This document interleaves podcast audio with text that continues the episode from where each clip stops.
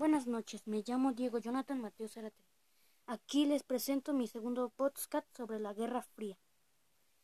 Se conoce así el conflicto que enfrentó Estados Unidos y la Unión Soviética de la mitad del siglo XX, entre comillas, por 1947 y 1991. La Guerra Fría inició tras la Revolución Rusa de 1917.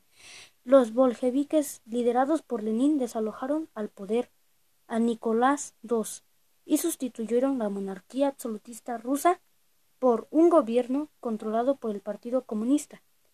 Estados Unidos, por su parte, fue un actor en dos guerras claves. Intervino a favor de los aliados en ambas contiendas, desequilibrando la balanza y logrando victorias militares decisivas. En 1947, tan solo dos años después de la caída del nazismo, otra guerra parecía inevitable.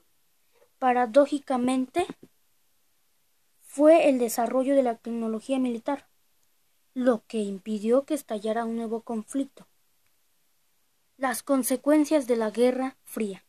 En el pasado quedaban innumerables guerras subsidiarias, patrocinadas por ambas potencias en terceros países, como Corea y Vietnam o Afganistán, y generaron problemas políticos sin resolver.